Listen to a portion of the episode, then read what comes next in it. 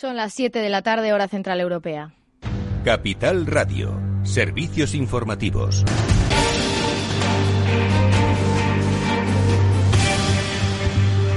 Muy buenas tardes. Pedro Sánchez ya ha hecho su valoración de la posible fusión entre Bankia y CaixaBank. Esto es lo que ha dicho el presidente en una entrevista concedida a, a Televisión Española. Creo que eh, la acogida que ha tenido en, eh, desde múltiples perspectivas, no solamente desde el punto de vista financiero, sino también hasta incluso territorial, por, eso, por ese objetivo de cohesión que representa esta fusión, me parece que tiene eh, buenos miembros para, para ser una operación positiva para la economía española. Respecto a la postura del Estado frente a esta posible fusión, el presidente respondía esto. Eh, bueno, pues el Estado tiene primero que ver las condiciones de esa fusión. Si nos interesa, lógicamente, en ese objetivo que tenemos de defender la estabilidad del sector financiero, de defender el interés general y de defender también y maximizar la participación pública en esta operación. Mientras tanto, Irene Montero tilda de preocupante la fusión entre ambos bancos, una muestra más de la división en el Gobierno respecto a este asunto. La ministra de Igualdad dice que le parece preocupante la concentración bancaria y las entidades que son demasiado grandes y considera que no benefician a la economía española, sino que pueden ser dificultosas, ha dicho. En este sentido, ojo al último informe de la agencia Fitch. Dice que la evolución del COVID puede obstaculizar las fusiones de la banca. Entre, esas, entre esos obstáculos, pues, eh, por ejemplo, citan la incertidumbre sobre la trayectoria de la pandemia, el alcance de la recuperación económica y el final de las medidas gubernamentales para apoyar a los prestatarios. Además, la agencia Fitch recuerda el intento fallido de fusión entre Unicaja y Liberbank y asegura en relación a CaixaBank y Bankia que va a esperar hasta que se conozcan los términos completos de cualquier acuerdo de fusión antes de evaluar si toma medidas de calificación en cualquiera de los bancos implicados. Y otra agencia también se ha pronunciado en este sentido. Moody's confía en que CaixaBank pueda aprobar el fondo de comercio para afrontar los costes de adquirir Bankia. Cree que CaixaBank puede aprovecharse de la creación de badwill, la diferencia entre el valor en libros y el precio de adquisición,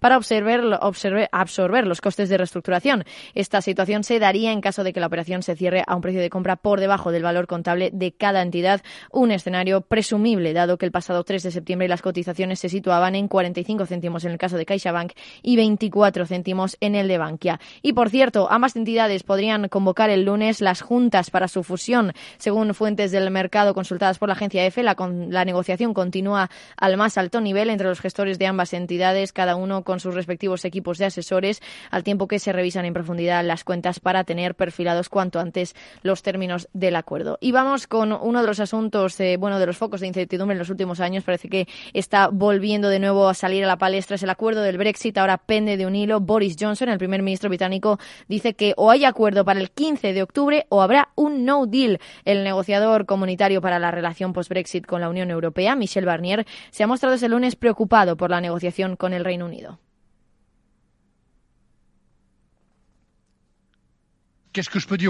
Mm. Sigo preocupado. Esta semana no empieza la última ronda. Habrá otras a finales de septiembre y en octubre. Es una negociación difícil porque los británicos quieren lo mejor de los dos mundos.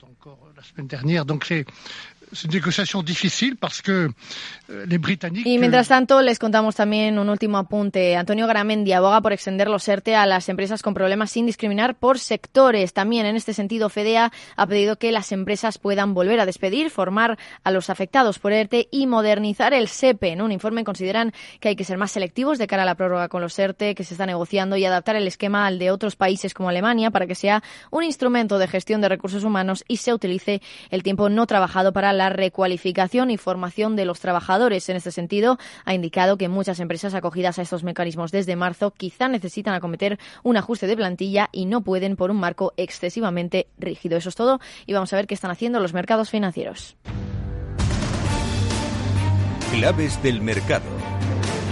Un mercado que hoy no cuenta con la referencia de Wall Street porque allí en Estados Unidos, eh, bueno, es la celebración del Día del Trabajador y por eso nos fijamos en cómo han cerrado las bolsas europeas. En el caso del IBEX 35, 1,3% es lo que ha subido al cierre, 7.080 puntos y dentro del selectivo español lo que más ha subido ha sido Siemens Gamesa, un 5,6%, Naturgy un 4,7%, Grifols un 3,7%, Repsol un 2,9%. Lo que más ha caído ha sido IAG, casi un 5% de caída seguida de CIA Automotive, ah, se ha dejado un 2,2% al cierre y también CaixaBank. Ojo que el, viernes subió un 11% por esos rumores de fusión confirmados por la entidad. Hoy ha caído un 1,5%.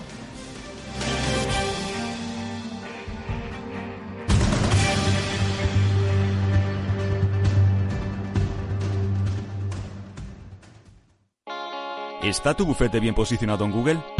El 77% de usuarios buscan los servicios que necesitan Internet. Si no te encuentran a ti, encontrarán a tu competencia. En comunicación jurídica llevamos 20 años ayudando a dar visibilidad a empresas del sector legal. Web corporativa, estrategias publicitarias, marketing en redes sociales.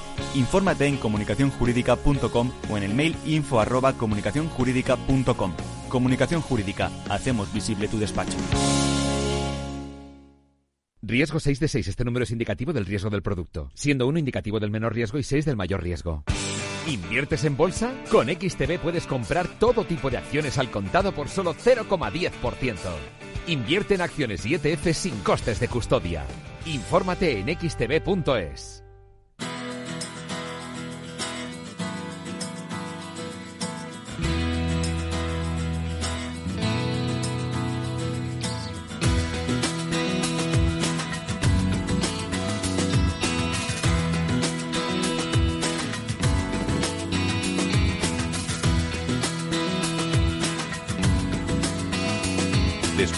trabajo, After Work, con Eduardo Castillo, Capital Radio.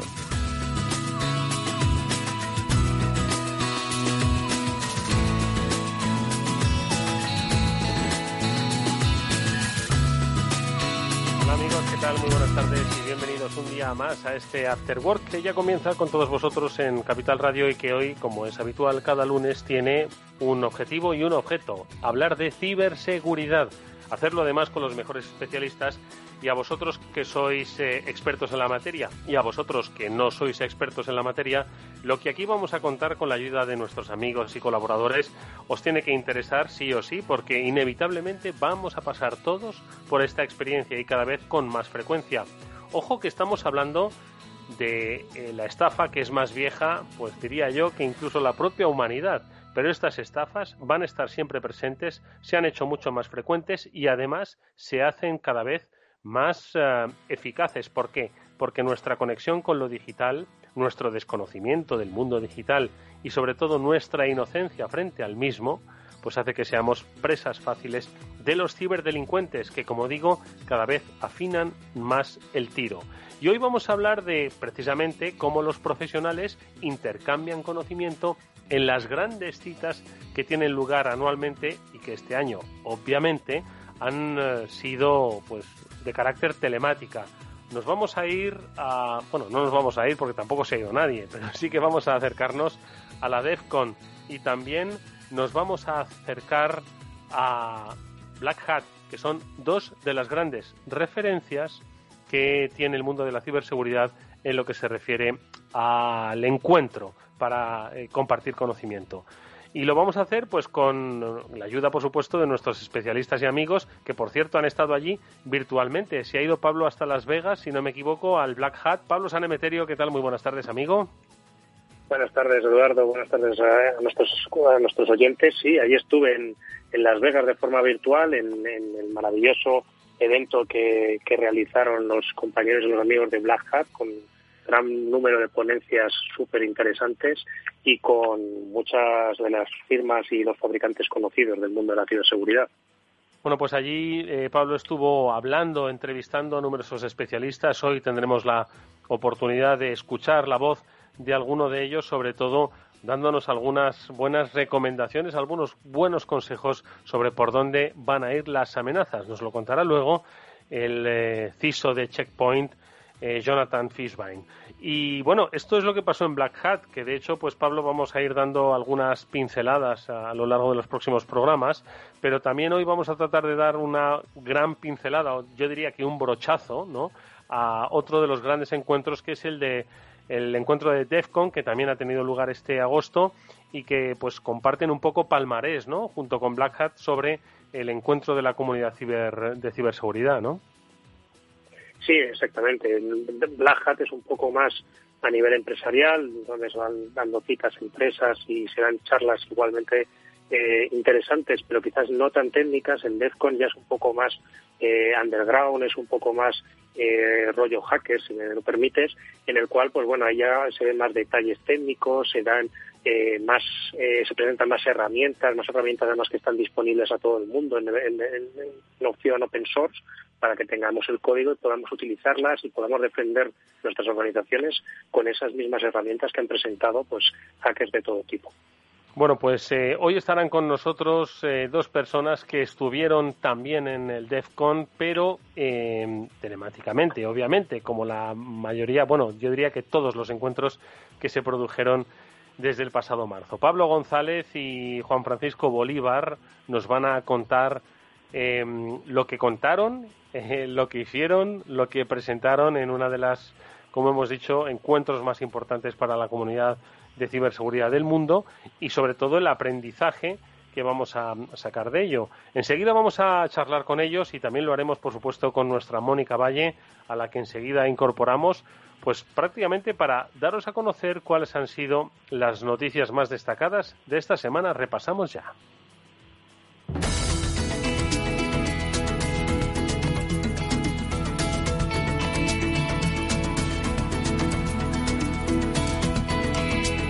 Estas vienen marcadas ya sí. Mónica Valle, buenas tardes, ¿cómo estás?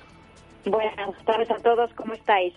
Ya te hemos recuperado esa comunicación, que teníamos problemas de cobertura y lo hacemos para que nos cuentes, Mónica, pues algo que ya iniciamos eh, o que ya empezamos a contar la pasada semana, un, un ataque más viejo, digamos, que la TANA, que era el ataque de denegación de servicio que parecía que se había producido de manera masiva, parece que ya le están empezando a encontrar el, el origen y el motivo, ¿no? Sí, y además ya parece que le están empezando a coger el gusto también a este ataque que, como decíamos, aunque siempre ha sido muy usado, últimamente pues había sido desbancado por otros ataques que tienen una rentabilidad económica, digamos, más evidente y más directa, como puede ser, por ejemplo, el ransomware o las estafas, ¿no? Pero en este caso, pues sí que ha habido una ola de ataques de denegación de servicio y que ha sido identificada por ISP europeos, ISP que son eh, pues proveedores de servicios de Internet, como conocemos cualquiera que nos provea de, servicios de Internet o de telecomunicaciones, ¿no? Entonces, bueno, pues esto se ha detectado en, en varios países, entre ellos, bueno, pues empresas de Bélgica, eh, de Francia y de otros lugares de Europa. Pablo, ¿qué te parece? Eh, los viejos ataques nunca mueren, ¿eh?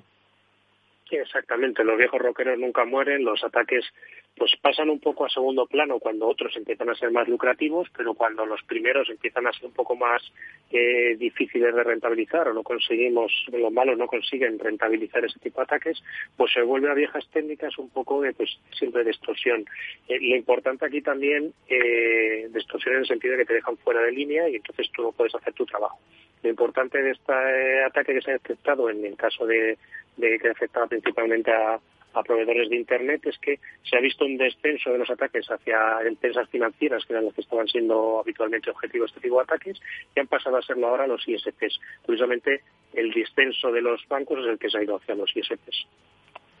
Bueno, pues eh, ahí tenemos, ojo con el D2 que, como dice Pablo, los viejos roqueros nunca mueren. Otra noticia, por cierto, que tiene que ver también en el marco europeo y es que igual tenéis que ayudarme a entender este titular de los colegas del economista, porque igual se llevan tirón de orejas. ¿Por qué?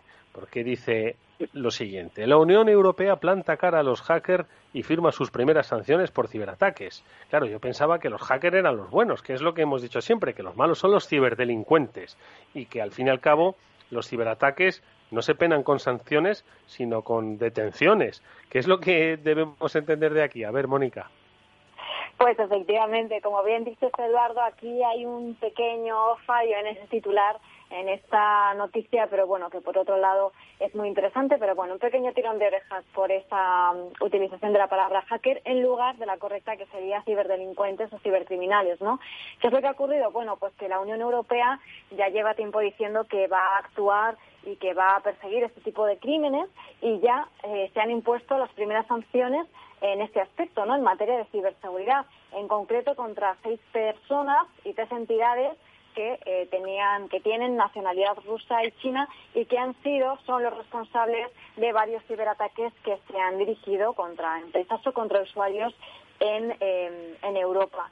Y algunos han afectado incluso a, empresas españolas como por ejemplo Telefónica que fue eh, víctima en 2017 de, de, un ransomware como sabemos que bueno que obligó mm. a, a cerrar eh, a cerrar su negocio igual sí, fue el, el WannaCry no efectivamente. Mm. Oye, Pablo, y, y, de alguna forma, no sé, quiero decirte que nosotros venimos hablando de esto desde hace un par de años y el mundo de la ciberseguridad existe desde hace 50. ¿Cómo es que ahora la Unión Europea o la Comisión pues se ha decidido a sancionar estas actividades? ¿Es que no, no escuchaban nuestro programa hasta, hasta hoy o qué? pues no lo sé, tendremos que preguntarle a, a Josep Burrell a ver si escuchan o no escuchan nuestro programa. Yo espero que lo estén escuchando. Y en este caso, bueno, pues están sancionando dos acciones de 2017, de hace tres años. Entonces, bueno, son un poco lejanas. Quizás en el tiempo ha habido bastantes más ciberataques desde entonces. Pero bueno, es un primer paso al, al prohibir viajar y al inmovilizar bienes a personas físicas o entidades que hayan sido las responsables de, de los ciberataques. Yo quizás en este sentido, si ya estamos identificando quiénes son los responsables y les ponemos sanciones económicas o restricciones económicas, quizás habría que pedirle también otro tipo de sanciones, otro tipo de, condenas. Pero bueno, quizás estamos intentando luchar en un mundo cibernético sin fronteras y aplicarlo a un mundo físico donde sí existen esas fronteras. Bueno, pues, eh, en fin, no hay mal que por bien no venga. Eh, nunca es tarde para llegar al, destino deseado. Y oye, por supuesto que todo nuestro apoyo a la lucha contra eh, la ciberdelincuencia y sobre todo a la información de una sociedad todavía un tanto desconocedora de en qué mundo se mete cuando navega por Internet. Bueno, y un último tema que comentamos y que casualmente, pues, en fin, no sé si tiene como protagonistas es casualidad, ojo, eh, no sé si son unos eh, ciberatacantes eh, rusos que, ojo, tiene que ver con el sistema sanitario y con nuestro país, si no me equivoco. ¿Qué es lo que ha pasado, Mónica? Pues sí, efectivamente, en el titular otra vez vemos a los famosos hackers, eh, también rusos, no sabemos si son los mismos que han sido sancionados por la Unión Europea, pero bueno, en cualquier caso... Es que mira, a la prensa, Mónica, nos encantaban estas frases hechas de amasijo de hierros, arden las redes y hacker ruso. Yo creo que son construcciones ya que tenemos, ¿no? Como muy, muy... que llevamos muy a gala debido a un hacker ruso arden las redes. Entonces, en este, en este caso, pues eh, como bien decías, ha afectado a nuestro sistema sanitario. En concreto, bueno, pues ha sido un ciberataque que ha bloqueado parte del sistema informático de un hospital de Barcelona y bueno, pues es un ataque de ransomware, como bien sabemos, que solicita ese rescate económico para liberar servidores bloqueados. En este caso, pues decían desde la Agencia de Ciberseguridad de Cataluña que no había afectado a ningún sistema crítico y que no había información sensible que estuviese en peligro, sino que era otro tipo de sistemas, como por ejemplo el correo electrónico o líneas telefónicas. Eh, mm. no han especificado cuánto dinero pedían por ese rescate, pero bueno, que dicen que en 2019 la media era de unos 85 mil dólares lo que se solía pedir por ransomware y que en este caso, al ser un hospital, un sistema crítico, podemos entender que la cifra era superior. También dicen que el ataque no se ha, no se ha debido a un problema en la seguridad de tecnológica como tal, sino a que era un ataque muy sofisticado. Bueno, yo os pregunto si no creéis que también se puede deber a una se nos ha perdido. Mónica, te estamos perdiendo. Vamos a intentar recuperar un poco tu llamada para que nos vuelvas a formular ¿no? esa, esa pregunta. Pablo, ¿qué te parece? Eh, ya lo hemos contado en más de una ocasión. Vivimos una situación excepcional donde la información eh, y el eh, la información sanitaria ¿no? y, la información relacionada con el coronavirus y el papel que ahora mismo está jugando ¿no? en la seguridad sanitaria, la salud pública, el sistema de hospitales, bueno, pues los hace especialmente vulnerables. Y no es la primera vez que nos han contado pues que los ordenadores o los sistemas de nuestros hospitales, no de todos los hospitales, obviamente, pero que de algunos hospitales, pues dejan mucho que desear, Pablo. Bueno, como bien decías, pues la, la COVID y, y, toda esta situación pues nos hace estar frente a situaciones quizás que no estaríamos acostumbrados a recibir correos preguntando por facturas de la seguridad social, facturas de Hacienda, información quizás que se hace pasar médica de nuevos descubrimientos relacionados con la COVID, cosas muy atractivas. Y yo creo que quizás, pues Mónica lo que estaba comentando es que cuando se refería a la, Consejería de Ciberseguridad catalana a que el, ataque se debía a la pericia de los atacantes, pues oye, igual tiene que ver más con su ingeniería social y ese intentar buscar temas que les pueda gustar a alguien de un hospital y pueda picar en una trampa que les hayan, les hayan mandado.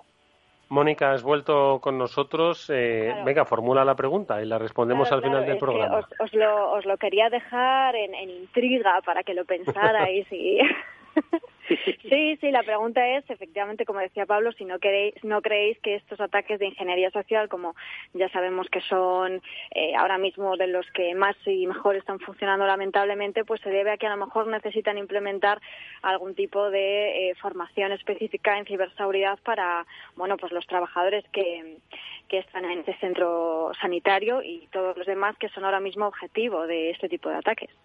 Absolutamente, nos queda, nos queda mucho.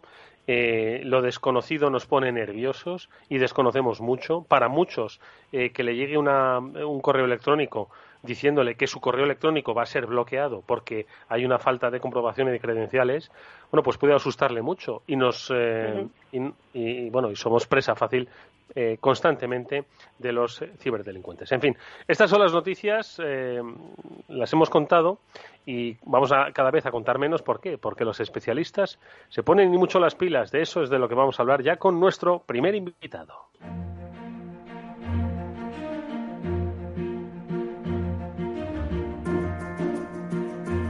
Pues como hemos explicado al principio, eh, hoy vamos a hablar de los grandes encuentros de la comunidad de hacker, de la comunidad de ciberseguridad, eh, de DEFCON y de Black Hat. En primer lugar, ambos en Las Vegas, si no me equivoco, Pablo. En primer lugar, de, en la DEFCON estuvieron pues un par de mm, amigos, especialistas que hoy eh, comparten su tiempo con nosotros. El primero de ellos, Pablo González, hay que em, apuntar que trabaja en Telefónica, en el departamento de Ideas Locas. Em, ahora nos contará em, cómo, cómo, se, cómo se hacen eh, cómo se trabaja en un departamento semejante. Es a su vez MVP en seguridad de Microsoft y es autor de varios libros que tienen obviamente temática en ciberseguridad, ponente en numerosos congresos como ahora vamos a comprobar. Es además cofundador de un blog, Flu Project, y también fundador de Hackers Club. Eh, Pablo, ¿qué tal? Muy buenas tardes, bienvenido. Hola, buenas tardes. Oye, Pablo, eh, lo primero de todo, bueno, ya, ya, ya, habrá tiempo de que nos hables de las ideas locas y de si podemos trabajar allí, que aquí pues tenemos bastantes. Otra cosa es que sean buenas, ¿no? Pero locas seguro, seguro que están, ¿no? Pablo, estuviste en la DEFCON, en encuentro virtual. Entiendo que raro, pero creo que muy provechoso, ¿no? Porque yo creo que la virtualidad a veces pues nos permite esa ubicuidad que eh, de otra manera no tendríamos y que, bueno, pues te permitió no solo asistir, sino también participar con una exposición y una demostración, ¿no? ¿Qué tal, bueno, un poco la visión general de este año de la DEFCOM? ¿Cómo lo definirías? Entiendo que rara lo primero, ¿no? Bueno, sí, lo primero es, es un poco extraño, ¿no? Porque estamos acostumbrados a, a vernos y todo lo bueno que tiene el, estar en contacto con, otras personas que aman lo que, lo que uno hace. Pero, pero bueno, es, provechoso y también ha sido una forma de ver que hay otras formas de, encontrarse, ¿no? que es a través de, la red. Y la verdad que ha sido una, un punto de encuentro muy interesante donde se ha abierto al mundo, porque esta, este año tanto DEFCON como Black Hat pues han sido, han sido acceso gratuito. Entonces, bueno, pues ha tenido la posibilidad de que cualquier persona en el mundo podía acceder a los contenidos de, este año. Mm. Oye, Pablo, eh, la verdad es que estaría, estaría mintiéndote a ti y mintiendo a la audiencia si preguntase con cierta solvencia por tu, por tu presentación ATTP WN, porque básicamente desconozco incluso el significado de la primera, de la primera sigla, ¿no? Entonces, prefiero que Pablo Sanemeterio ¿no? Eh, que, y Mónica, por supuesto, saben más de esto, que te pregunten eh, a propósito de qué es lo que presentaste. Pablo. Bueno, pues en primer lugar, gracias a Pablo, a mi tocayo, por estar con nosotros hoy aquí en, en Cyber After Work y preguntarle, pues como bien decía Eduardo, un poco, cuéntanos qué significa TT Pound y, qué es lo que habéis presentado en, en Plajas, que habéis presentado en el Red Village, que para nuestros oyentes que es el, área, digamos, de ataque, digamos, donde se presentan charlas y herramientas ofensivas, ¿no? O sea, que hacían de malos, ¿no? En este caso. ¿Hacíais de malos, Pablo? Bueno, o de buenos, depende, ¿no? O sea, realmente, realmente, eh, ahora, ahora os explico un poco lo, que cada herramienta vais a ver que son, es una forma de emular las amenazas para que las para comprobar que las defensas de las organizaciones funcionan correctamente. Entonces, realmente son eh, gente buena haciendo cosas para el bien de, la organización. ¿Y exactamente en qué consistió eso de, crear herramientas eh, de prueba? ¿Cómo, cómo funciona eso? Sí. Bueno, la herramienta Pound es una herramienta, eh, realmente es una contracción, es una unión, una concatenación de palabras entre ATP, que viene de, una matriz que está ahora muy de moda, que es ATTCK, que es una matriz donde, donde se, se contiene una serie de ataques más, los más utilizados en las amenazas reales contra las organizaciones. ¿no?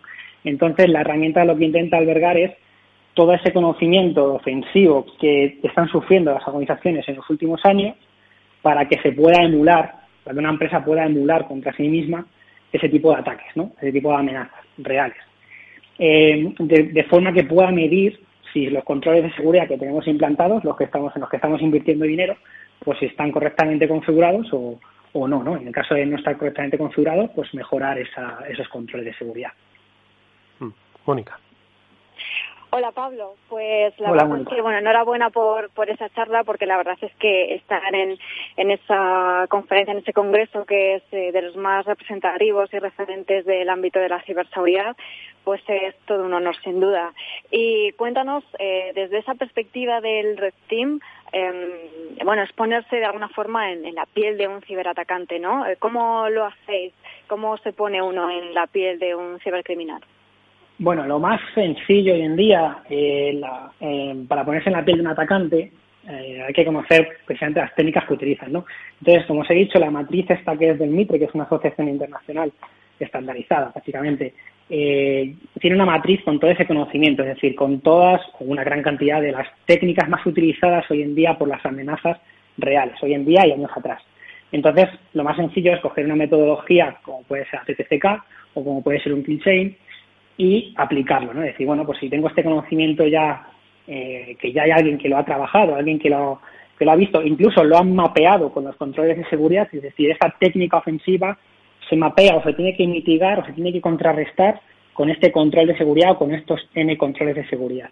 Entonces aquí la idea es precisamente eso, coger una metodología o una matriz de conocimiento como esa TTCK y aplicarla sobre la organización. Entonces, quien lo aplica realmente contra la organización, a veces son los equipos de Red Team, pero también muchas veces, en muchas ocasiones, lo que llamamos emulación de adversarios lo hace el propio equipo de Blue Team, es decir, la parte defensiva de la organización.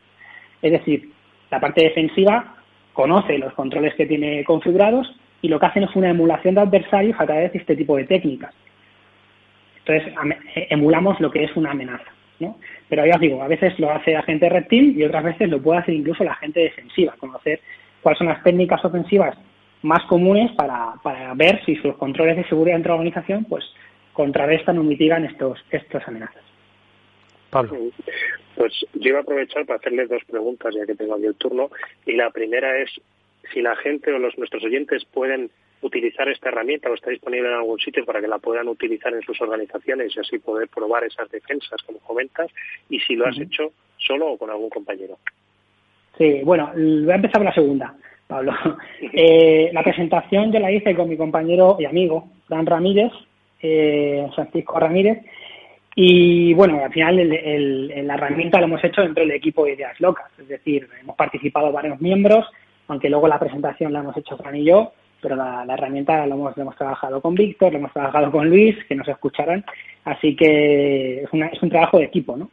Y, y luego la primera pregunta, Pablo, ¿me puedes repetir? si nuestros oyentes la pueden utilizar o la pueden encontrar ah. en algún sitio para descargar. Eh, sí, se puede descargar, es una herramienta open source, eh, se puede descargar totalmente eh, de forma gratuita eh, desde el GitHub de, de Eleven Ahí lo tienen, tienen el, material, tienen un README, tienen información, pues si quieren probarla y quieren jugar con ella, pues pueden, pueden emular.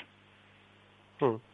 Oye, y, y de alguna forma, eh, ¿por qué decidisteis eh, bueno, por, ¿por, qué optasteis por esta, por esta herramienta? Es decir, al final, eh, yo creo que hay mucha oferta ahora mismo. Nosotros muchas veces lo hemos contado, ¿no? De estas auditorías de ciberseguridad que te dicen, oye, déjame que yo vaya y que haga pues una exploración de pues la seguridad de tu, de tu perímetro, la seguridad de tu empresa. En cierto modo, esto que es eh, eh, simplificar todavía más ese proceso, que lo tengas al alcance de la mano y hacerlo de manera inmediata. Un poco cuál sería su posición en lo que es pues la, escala de servicios ¿no? de ciberseguridad, Pablo. Sí, la diferencia está, o radica, la pequeña diferencia, o gran diferencia a veces, radica en que en una auditoría eh, tenemos una serie de activos, eh, estamos limitados a ellos y tenemos una serie de pruebas que se van realizando, una serie de verificaciones. Pero no nos ponemos realmente en la piel de cómo trabaja una amenaza real, cómo trabaja un malware, por ejemplo, ¿no? un WannaCry, que hablaba antes de ello, cómo trabaja un WannaCry, cómo trabaja un NotPetya, cómo trabaja un ransomware, cómo trabaja otro tipo de, amenaza, una PT. Eso en las auditorías no se hace.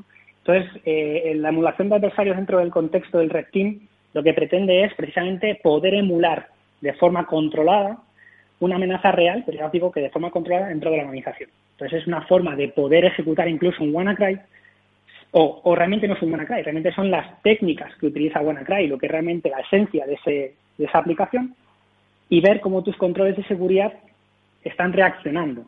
Y no solo tus controles de seguridad, también el equipo de defensivo de la organización tiene que poder darse cuenta de que algo está ocurriendo en la organización. ¿no? Es un poco a lo que el objetivo de esta emulación de, de adversarios o emulación de amenazas. Mónica.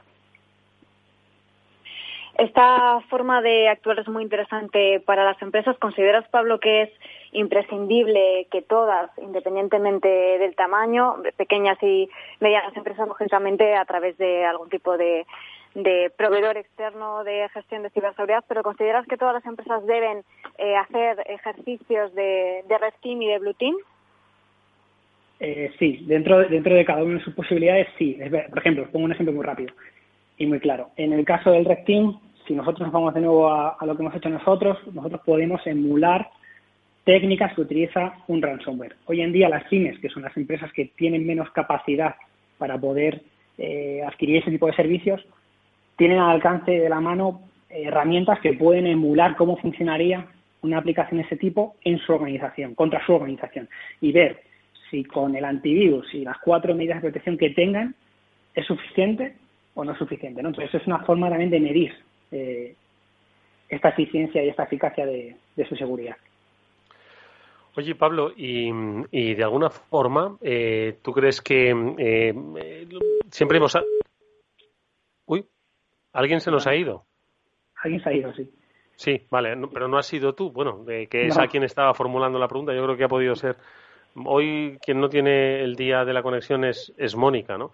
Eh, entiendo, Pablo, que al final eh, todos estos eh, avances, todas estas investigaciones responden un poco a la necesidad de pues meterse en la piel de los ciberdelincuentes, ¿no? Y ver por dónde están pensando, ¿no? O sea, y tratar de un poco de anticiparse, porque básicamente, y lo hemos contado muchas veces en el programa, esto se trata de una, de una carrera, ¿no? De una carrera por ver quién encuentra eh, eh, la brecha y quién encuentra antes la, solución a la brecha, en este caso en el, lado de los malos, ¿no? Entonces, vosotros, eh, cuando analizáis un poco el entorno, pues a la hora de trabajar, pues para la presentación que hicisteis, ¿qué estáis percibiendo en el mundo de la ciberdelincuencia que por dónde está, que por dónde está yendo ahora mismo?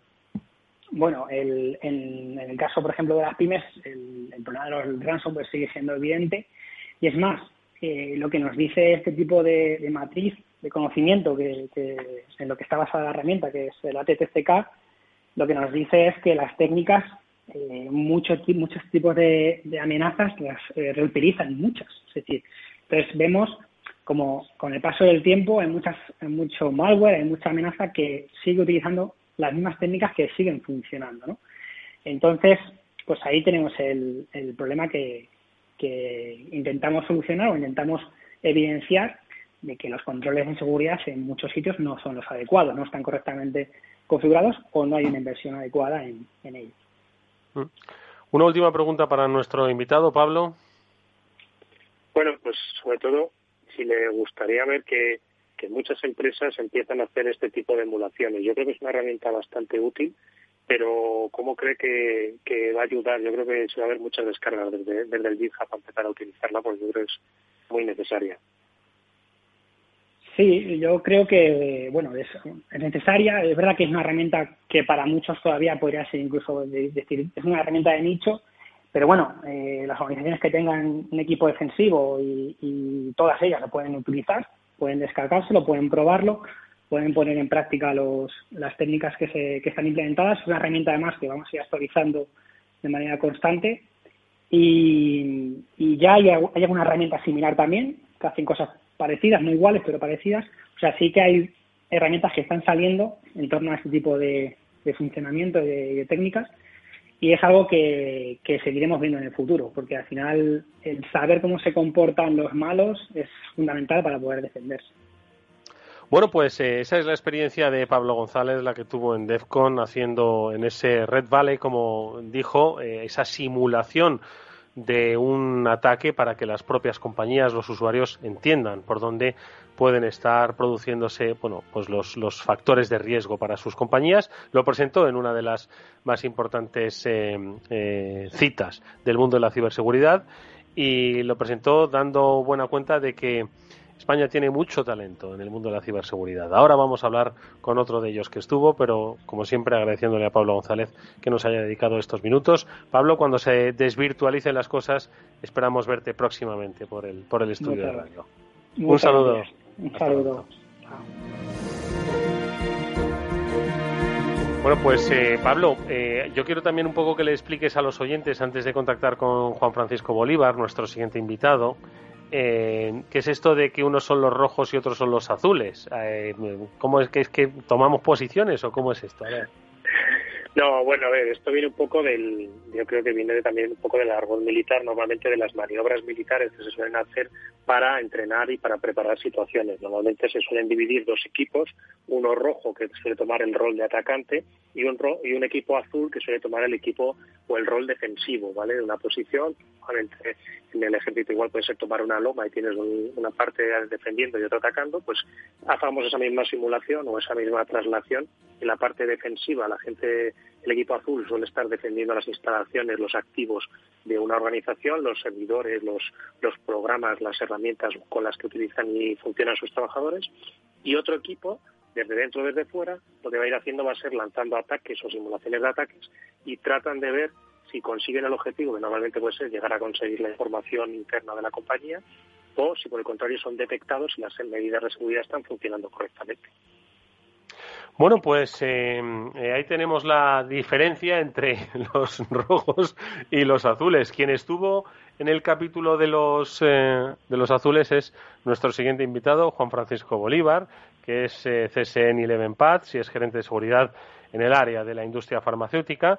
Está involucrado en el mundo de la investigación en seguridad ya desde hace más de una década en el área de la web, de las aplicaciones móviles, de los sistemas industriales de muchos sitios que hoy en día son críticos para el funcionamiento de cualquier actividad. Y le tocó, bueno, le he dicho antes a Pablo González que si él estuvo en el lado de los malos, me decía, o de los buenos, ¿no? Entonces tampoco te voy a decir, Juan Francisco, si tú estuviste, Fran, en el lado de los buenos o de los malos también. ¿Qué tal? Buenas tardes. Hola, buenas tardes. Efectivamente, ahí eh, todo el mundo puede ser bueno y malo en ambos lados. O sea que. Oye, estuviste en la DEFCOM, lo que le, preguntábamos a Pablo, ¿qué tal esa impresión de esa primera DEFCOM virtual? Entiendo que con sus lados positivos, ¿no? De poder, pues, estar eh, eh, compartiendo tiempo y espacio con, figuras del sector, pero bueno, raro en definitiva, ¿no? Sí, desde luego la, la, definición es raro. Eh, era, no era mi primera DEFCON, he asistido a varias DEFCON eh, allí en Las Vegas otros años y la verdad es que el, no tener esa, eh, esa relación más, más humana, que, que, al final, bueno, sí, las herramientas tecnológicas ayudan mucho, pero al final esa relación humana, pues yo creo que hace mucho la diferencia en este tipo de, en este tipo de conferencias y la verdad es que, por lo menos desde mi punto de vista, yo lo eché, lo eché bastante de menos. Mm. Oye, de la misma forma, Pablo, que a, o sea, Frank, que a Pablo le he preguntado, pues un poco, eh, fingiendo y haciendo teatro, ¿no? Sobre lo que era TT Pound, que luego me lo ha explicado Pablo. Lo mismo voy a hacer contigo, es decir, tú presentaste 365 Squatting, que no tengo ni la más remota idea de lo que es, pero Pablo, por favor, Pablo Sanemeterio, ponnos un poco en la pista, hombre.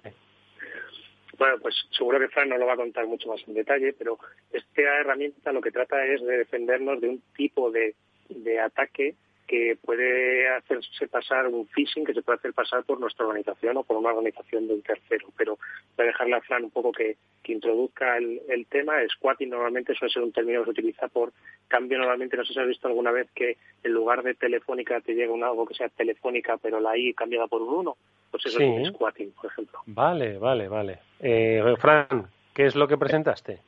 Efectivamente, eh, pues mira, presentamos, eh, José Miguel Gómez Casero y yo presentamos eh, una herramienta que se Office 365 Squatting, traducido en O365 Squatting.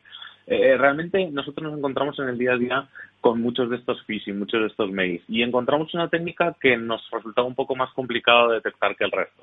Eh, como bien ha dicho Pablo, pues los, los atacantes eh, nos enviaban mails intentando eh, pues suplantar dominios, pues eso, como puede ser Telefónica, cambiando la E por un 3, eh, simulando que son dominios reales.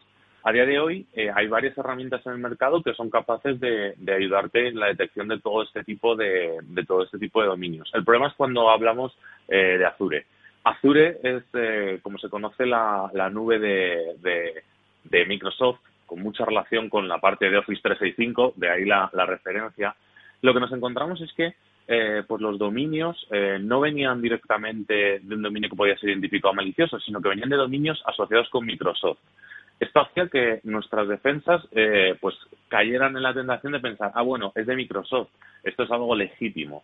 Los atacantes descubrieron esta casuística y han empezado a usar eh, todo este tipo de ataques creando subdominios. Por ejemplo, sería telefónica.onmicrosoft.com, ¿vale? O sea, sería la parte del dominio de Microsoft. Esto causa bastante confusión eh, pues a, a, las medidas de seguridad. Entonces, lo que nosotros hicimos fue una herramienta que nos avisara cuando se crearan eh, estos tipos de dominios para poder bloquearlos de forma proactiva y defender a nuestras compañías eh, de este tipo de, de ataques. O sea que de alguna forma es hacer, eh, es dotar de cada vez más inteligencia, ¿no? Porque lo que decía Pablo, ¿no? Hay, eh, hay alfabetos, como puede ser, y lo comentábamos, Mónica, si no me equivoco, el otro día, ¿no? Que hay alfa, el alfabeto cirílico a veces, pues tiene algunos caracteres que pueden suplantar el, el, nuestro alfabeto y hacer, pues, que con ese juego de confusiones, o quién diferencia en un ordenador una I latina mayúscula de una L minúscula, ¿no? Y cosas así, ¿no, Mónica? Efectivamente, esos son trucos que suelen usar los estafadores en Internet para que, bueno, pues con ataques de phishing, sobre todo en los que se basan también en aprovechar que nos ponemos nerviosos al recibir una comunicación que nos solicita información y demás, pues no nos cuenta de esos pequeños detalles que pueden ser, por ejemplo, en la propia URL cuando accedemos a un enlace malicioso. Hmm. Uy, pues hoy, hoy de verdad que no tenemos el, día, el día con Mónica. Eh, Fran, eh, de alguna forma, esto antes que era imposible de detectar, ya se, cuando de repente una empresa se veía afectada, decía, oye, ¿qué es lo que ha podido pasar? Si esto era perfectamente un dominio muy válido y tal. Esto al final era, era pues prácticamente indetectable. Esto era como los, el sonar que, que localizaba a los submarinos que pasaban desapercibidos. ¿Qué es lo que ocurría antes? Realmente es una evolución. Realmente antes el atacante directamente se generaba un dominio. Eh, tú esos dominios eh, maliciosos los podías ver eh, directamente en los servidores DNS, que son, digamos, los que se encargan de traducir de los dominios, que es en lo que nosotros entendemos, a las direcciones IP, que es en lo que se comunican las, las máquinas. Eh, el problema es que eh, no solo nosotros nos vamos a aprovechar de las ventajas de la nube, del cloud y todo esto, los atacantes también lo hacen. Entonces a ellos les resulta mucho más fácil ocultarse eh, bajo el paraguas de una gran corporación o de un gran dominio eh, como podría ser eh, pues eh, Azure de Microsoft para intentar suplantar nuestra seguridad. Por lo tanto, no es algo en realidad, esto lleva ocurriendo mucho tiempo. Lo novedoso de nuestra herramienta es que hemos sido capaces de anticiparnos eh, a recibir estos mails peligrosos eh, en base a eh, pues los dominios que podrían ser similares a, al nombre de nuestra compañía en, en sistemas en la nube, que realmente eh, nosotros no habíamos conocido, no hemos visto ninguna herramienta que, hiciera esto. Por lo tanto, ante esa necesidad, eh, nosotros decidimos eh, pues ponernos manos a la obra y decir eh, vamos a hacer nuestra propia herramienta que sea capaz de, de ayudarnos con esto y que sea capaz de, de ayudar a, al resto de, de, empresas porque está pública la herramienta. Mm. Pablo. Será justo la, la, la pregunta que le iba a hacer a Fran, si estaba disponible para otras empresas que se quieran defender, que ya nos ha ha comentado que está disponible en GitHub para aquellos que se la quieran descargar y quieran empezar a proteger a sus empresas con este tipo de, ataques. Y, lo realmente eh, bonito, yo creo que de esta herramienta es como de una amenaza que les ha estado afectando a su día a día, han conseguido sacar una herramienta para proteger al resto de la comunidad y además la dejan al acceso de todos, gratuita, para poder eh, descargarla y poder instalarla. Yo creo que esto es una de las grandezas que hay en el, en el sector de la ciberseguridad, que personas como Juan Fran y como José Miguel, que han sido capaces de, primero, detectar esa amenaza, sufrirla y además luego encontrar una forma de prevenirla y la ponerla a disposición de todo el mundo para que se pueda proteger de ella. El, eh, ¿dónde, ¿Dónde crees, quizás yo te voy a hacer un poco que saque la bola de cristal, Juan Fran, ¿dónde crees que pueden estar las amenazas del futuro? Ya que esta la habéis conseguido más o menos parchear, ¿por dónde crees que pueden venir nuevas amenazas de este estilo de squatting? Sin duda creo que eh, habría que continuar con, con, el cloud. El cloud es el futuro para, para el bien o para el mal. Entonces creo que, que al final podríamos extrapolar este tipo de problemas eh, a, AWS, la nube de Amazon, a la nube de Alibaba, a la nube china, podríamos, podríamos extrapolarlo a las miles de nubes. Oracle está ahora pegando muy fuerte con, con su nube también. Entonces yo creo que todos estos problemas eh, vamos a ver en el futuro problemas antiguos extrapolados a nuevos sistemas. Obviamente, en la creación de este tipo de nubes, eh, de las nubes, se cuenta con un conocimiento que no se, con el que no se contaba eh, cuando hace 30 o 40 años se empezaron a diseñar el resto de, comunicaciones y protocolos que se puedan usar en lo que llamamos el on-premise, ¿vale? Eh, en el hierro que decimos. los, que llevamos en tiempo en esto. Entonces, creo que habría que extrapolar eh, todos esos problemas y entender cómo la nube puede, eh, puede ser explotado para el bien o puede ser nuestra defensa. Em, eh, de alguna forma, Fran, una última cosa, las empresas cómo pueden protegerse frente a esto, es decir, de alguna forma, claro, sus nombres corporativos, su identidad corporativa es la que es, es decir, no pueden ni cambiarla ni alterarla, ¿no? Entonces, eh, no les queda más remedio, ¿no? Eh, porque todas yo creo que son susceptibles, ¿no? De ser, digamos, suplantadas, ¿no? Entonces, ¿qué es lo que pueden hacer? ¿Qué es lo que deberían hacer? Las grandes corporaciones eh, ya tienen a día de hoy servicios completos dedicados a lo que es el brand monitoring, ¿vale? A la monitorización de la marca, ¿vale? En el cual tienen equipos enteros descubriendo la creación de estos dominios con técnicas antiguas, con las técnicas clásicas de DNS, haciendo SINT, averiguando qué se dice, averiguando qué hacen empleados pues que han dejado la empresa y pues estaban un poco enfadados. Ah, las grandes corporaciones yo creo que ya tienen, eh, o yo sé que ya tienen este tipo de servicios desde hace, desde hace bastantes años y están preocupándose por ello, ya que bueno, al final eh, tu imagen es tu marca y es lo que conocen de, tu, de ti tus clientes y si se va a afectar, desde luego va, va a afectar a tu negocio. Por lo tanto, yo creo que grandes como pequeños deberían estar pues preocupados y revisando este tipo de este tipo de, de problemáticas eh, obviamente es, más complicado en empresas pequeñas ya que los recursos disponibles no son iguales, pero hay empresas eh, pues que ofrecen este tipo de servicios eh, para ayudarte en tu día a día. A lo mejor no hace falta tener un equipo on-site, pero sí revisiones periódicas de qué está ocurriendo sobre tu marca en, Internet, ver si hay gente que te está suplentando, está intentando vender productos falsos tuyos o, todo este tipo de cosas. Eso, desde luego, ya hay servicios y creo que debería ser una de las patas más a considerar a la hora de diseñar una, una estrategia de ciberseguridad en una compañía. Pues ahí está, el trabajo que han presentado el equipo liderado por Juan Francisco Bolívar, CSN Eleven Pads, al que le agradecemos muchísimo que nos haya acompañado estos minutos, al que le damos la enhorabuena por haber desarrollado este interesantísimo trabajo, eh, que estoy seguro que muchas de las compañías que nos estén escuchando eh, lo conocen. ¿Por qué? Porque les ha pasado. Bueno, pues eh, preveniros y seguirle la pista a nuestro invitado. Fran, muchísimas gracias por compartir tu conocimiento. Que nos veamos pronto. Muchísimas gracias por este tiempo. Un saludo. Y, y nosotros vamos rápidamente, que nos vamos a Black Hat. Allí Pablo Sanemeterio estuvo hablando con figuras de primer nivel.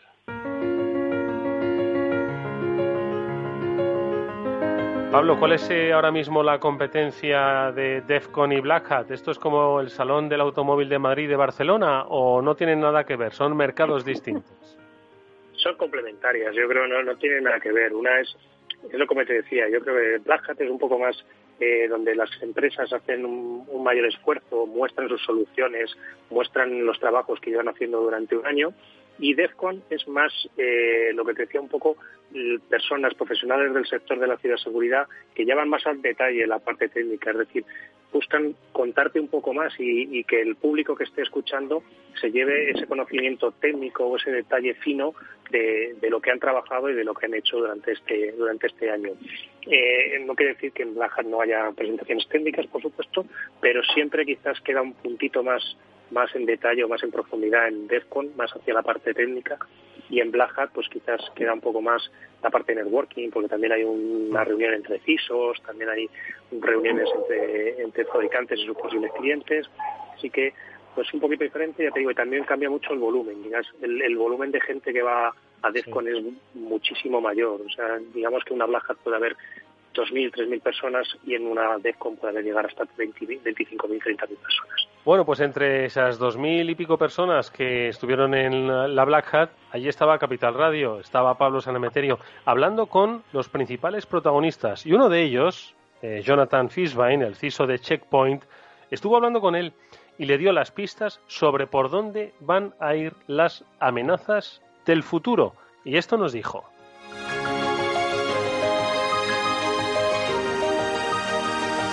está cambiando eh, a nivel de semanas. Quiere decir que hace, si me preguntabas esta pregunta seis, siete meses atrás, antes de la pandemia de COVID-19, yo te diría que el futuro iría más a cloud, más a transformación digital, eh, más a control y visibility, más a IoT. Y hoy te digo que más todavía el mundo va a cloud eh, y están ya, hemos visto cómo los últimos seis meses hemos tomado ventajas de la nube eh, de, para, para, poner entornos para poder eh, darle a nuestros employees. yo en menos de siete días mandé a, a 25% de la compañía de Checkpoint Employees de Headquarters en, en dos o tres lugares en el mundo, los mandé a casa y le di una, una solución de BYOD, eh, parte eh, con compliance vía la nube. El segundo tema es el tema de IoT. Eh, por ejemplo, cómo doy acceso a, a, sistemas que se llaman BMS, Building Management Systems, cómo doy a la gente de IT, de casas, a sistemas que yo nunca quería dar. Entonces es un tema interesante. Eh, yo creo que el tema de compliance es un tema eh, sensitivo. Y ahora hablamos de cuáles son los threats, porque los threats no han cambiado totalmente, sino hay algunos que se han reforzado. Durante la pandemia hemos visto eh, una surgeons a nivel elevado y vamos a hablar. El primero es ransomware.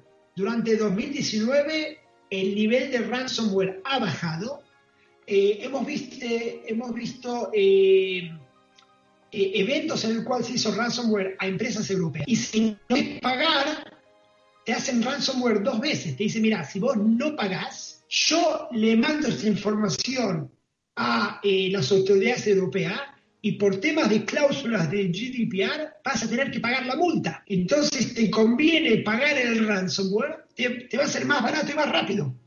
Entonces, es bastante próximo nivel. El otro nivel es cyber warfare. Estamos viendo por el tema de social distancing, eh, vemos eh, países sin nombres, ¿ok? Eh, los nombres los podés ver en, la media. vemos países que se atacan uno a los otros y se acusan uno a los otros y, y no sabemos 100% si son ellos o no, pero bueno, este es un tema que no se va a acabar en los próximos años, el tema de cyber warfare entre países. Em, el otro tema es eh, eh, el móvil, especialmente aplicaciones móviles de Android. Eh, un poquito vemos problemas con iPhone, pero más en Android todavía, que no hay suficientemente, vemos entornos de seguridad en temas de mobile y también temas de nubes y ataques a nubes van a ser popular, eh, una palabrita sobre bug bounty. Vemos mucha gente que hace bug bounty y eh, este tema del bug bounty eh, invita a hackers buenos y a hackers malos a, romper eh, aplicaciones de, empresas y expose them. Es un, es un problema grande. Bueno, pues eh, muchas claves el ransomware, que además doble pago, el del rescate y el de la multa. Así que, ¿qué te conviene más? Eh, estamos hablando de la ciberguerra entre naciones y luego el bug bounty, que lo estuvimos viendo en nuestro programa. Mónica, ¿qué te parece lo que le dijo Jonathan a Pablo? Interesantísimo, fantástica entrevista Pablo como no podía ser de otra manera y Jonathan pues dando muchas claves. Esa reducción del ransomware me ha parecido muy interesante que lo hayan detectado desde Checkpoint porque, bueno, pues las noticias que nos han ido llegando han sido de que ha estado en el candelero sin duda, pero si ellos lo han detectado pues desde luego que será por algo. Pero también interesante que las amenazas durante la pandemia han pivotado de alguna forma, ¿no? Como también hemos estado viendo y como bien decías ese compliance, ¿no? Que las empresas deben tener en cuenta que los ciberataques les cuestan tanto a nivel de eh, ciberataque como tal, de el impacto económico que puede tener en sus sistemas y en sus cuentas y por supuesto que luego hay que pagar esas sanciones en el caso de que se demuestre que se haya hecho algo mal. Así que que tengan en cuenta todo esto, muchas claves nos han dado. Pablo. Pues eh, muchas gracias, Mónica. Y la verdad es que yo creo que Jonathan nos ha dado una pincelada muy completa de todo el abanico de la ciberseguridad. No en vano para eso es el CISO de Checkpoint, que es una compañía que se dedica a la ciberseguridad, pero aún así tiene su propio CISO que se encarga de pues ver eh, cumplimientos normativos. Le ha afectado todo el, todo el tema del, de, la COVID y cómo ha tenido que mandar la gente a trabajar en remoto y aprovecharse de la cloud. Muy significativo como habla de la velocidad a la que cambian las amenazas. Tenemos que estar preparados y listos para defendernos a una velocidad en la que cambian esas amenazas y mutan y que es muy interesante y que estar muy en forma y muy preparado para poder defenderse de todo de todo ello y además de hablar del bug que también hemos hablado en este programa mm, planteaba el móvil como un objetivo y que va a seguir siendo un objetivo para de, los atacantes y del que tendremos que defendernos y tendremos que defender nuestros dispositivos móviles de este, de este tipo de ataques.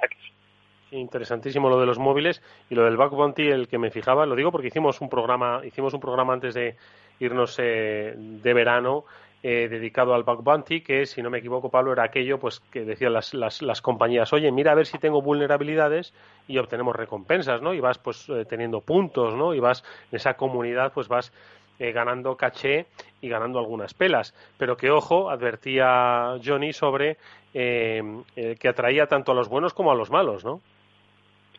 Por supuesto, hablamos de ese programa con, Antonio Fernández, que, sigue subiendo y sigue escalando en esas posiciones, en esos rankings de, de Bad Bunty. Y, en ese sentido, pues sí, se gana dinero y, ojo, se gana mucho dinero, que hay personas que en, determinadas plataformas de Bad Bounty ya han conseguido acumular más de un millón de, dólares en recompensas, que igual muchas veces es más del dinero que podrían haber ganado en un trabajo del día a día. Evidentemente, pues mira, ahí sí que tienes la prueba de cuánto vale tu conocimiento. Fíjate, más de un millón de dólares. más de un millón de dólares en un año, ojo, que no se gana, no hay, no hay muchos futbolistas que lo ganen. y, y, y, ojo que también hablaba, pues eso, de buenos y malos. Lo que pasa es que en el book da igual que sea el, el, sombrero, el color que sea el sombrero y si eres bueno o malo, tú tienes que detectar la vulnerabilidad eh, tienes que comunicársela a la empresa y indicarle cuáles los pasos que has seguido para poder explotarla para que ellos la puedan corregir.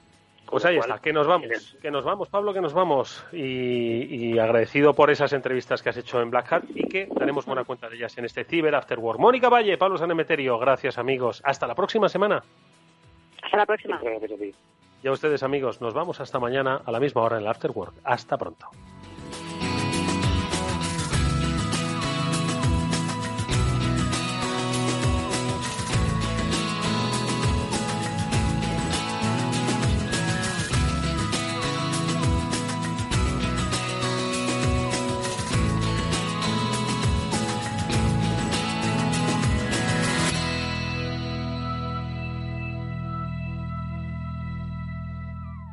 After Work con Eduardo Castillo. Hola, soy Leopoldo Abadía, autor de La Crisis Ninja, y quiero hablaros de lo normal. Lo normal es que cuando compramos algo sepamos cuánto tenemos que pagar, ¿no? Pues eso mismo debería suceder a la hora de invertir. Por eso me gusta Finanbest, comisiones bajas y claras, sin letra pequeña. Entra en finanbest.com y descubre que lo normal es extraordinario. Lo normal es Finanbest. Escuchas Capital Radio, Madrid 105.7, la radio de los líderes. Esto te estás perdiendo si no escuchas a Luis Vicente Muñoz en Capital, La Bolsa y la Vida. ¿Por qué está caro? ¿no? ¿Qué es lo que, que acaban entendiendo? Pues está caro porque no hay ninguna alternativa de inversión. ¿no? Lo que los americanos llaman con el palabra, este el acrónimo de, de TINA, ¿no? There is no alternative. Fernando Aguado, director de inversiones de Fonditel. No te confundas. Capital, la bolsa y la vida con Luis Vicente Muñoz, el original. Si eres emprendedor, empresario o autónomo, en negocios de carne y hueso encontrarás todas las claves para hacer crecer tu negocio. Cada miércoles de 1 a 2 de la tarde en Capital Radio, con Mariló Sánchez Fuentes. Capital Radio.